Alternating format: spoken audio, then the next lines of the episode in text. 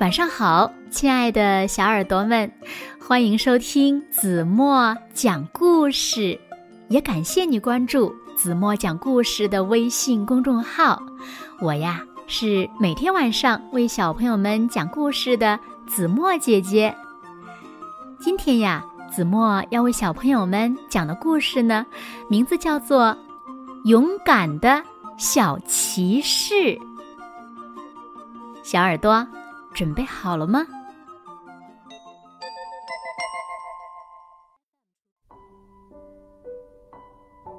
在很久很久以前，在一座巨大的城堡里，有一个小小的厨师。有一天呢，他正在包一堆像小山一样的小洋葱头。主人手势狂伯爵大声嚷嚷着冲进了厨房。小厨师，我现在让你当骑士，呃，小洋葱头骑士。我和夫人要出去旅游，你呀就负责看护我的城堡。手势狂伯爵接着说：“给，把这套骑士服拿去。”这是我小时候穿的，你穿着应该合适。又过了一会儿，首饰狂伯爵和他的夫人就奔驰在了尘土飞扬的大路上，那样子呢，就好像有头疯牛在身后追赶他们似的。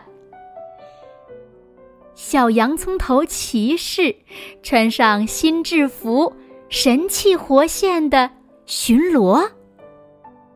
突然，他听到一个房间里传出了歌声。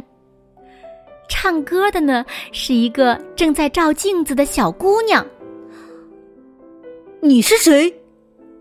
小骑士非常惊讶。小女孩答道：“嗯，我是小手是狂女士。”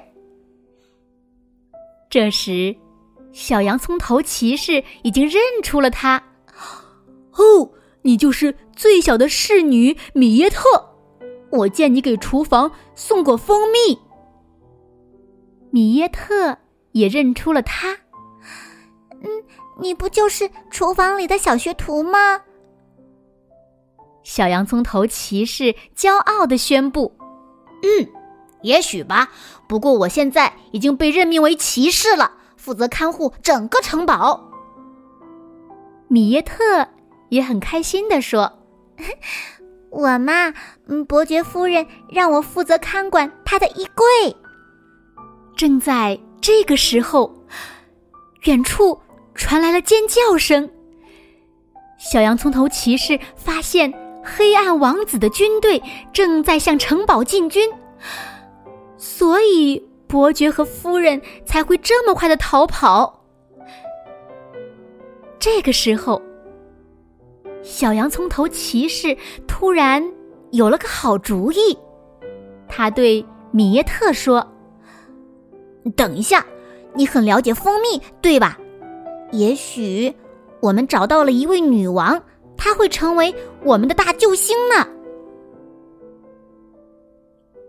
一个小时以后，黑暗王子的军队乱哄哄的到了城堡外面。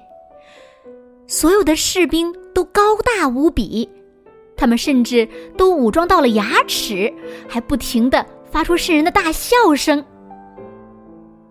小洋葱头骑士一边窥视着敌人，一边把角落里的大米桶指给米耶特看。快点儿，小女士！现在你应该藏起来了。他刚说完，米耶特就跳进了大米桶里。黑暗王子刚一走进城堡，就听见一个小小的声音：“您快回去吧，黑暗王子，这座城堡不属于您。”黑暗王子。看到面前的这位小骑士后，立刻大笑起来，哈哈哈哈！小蚊子，就是你想阻止我吗？小洋葱头骑士摇了摇头说：“我一个人当然不行，但是我身后有一支非常厉害的军队，谁惹他们，谁就倒霉。”黑暗王子注意到，角落里呢有一个用麦秆和木头做成的奇怪巨人，后面呢还藏着几个箱子。他大声叫道：“快给我把路让开！”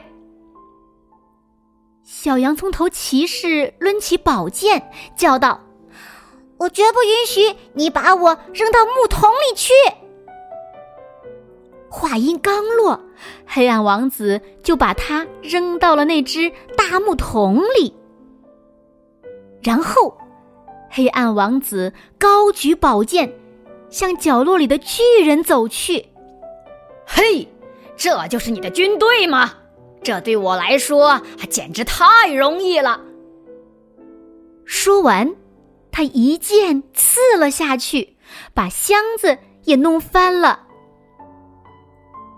突然，屋子里充满了蜜蜂的嗡嗡声。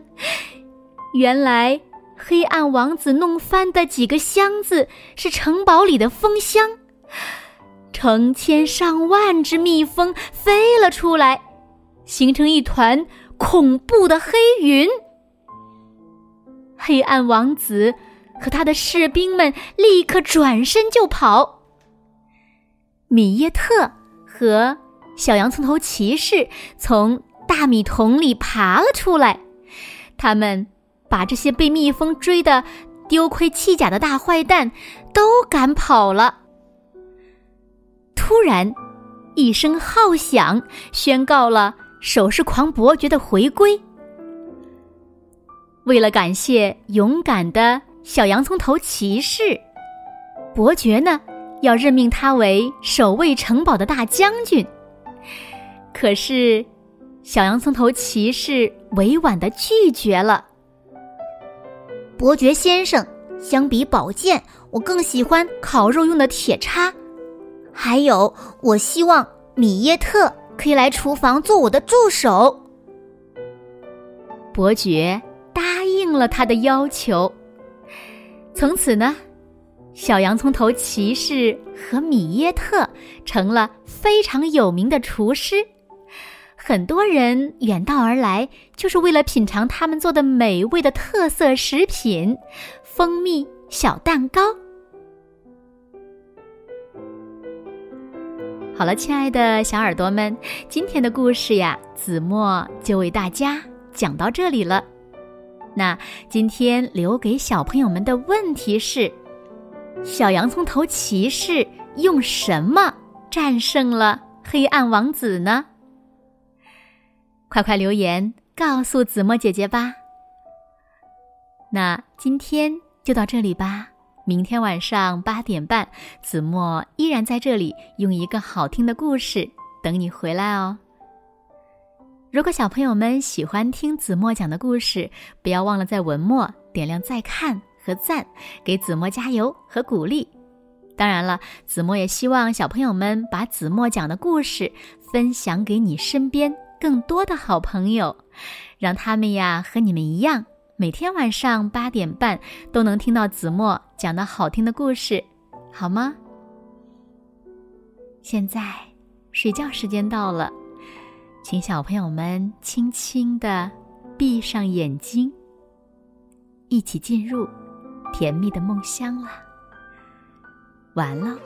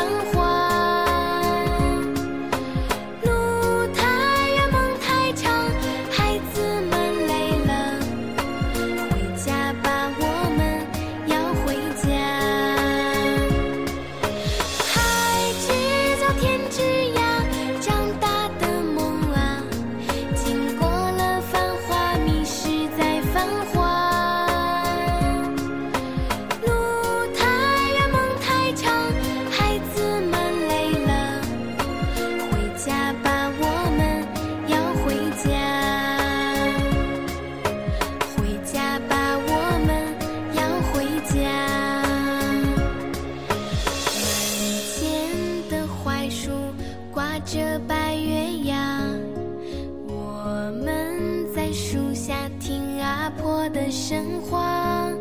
少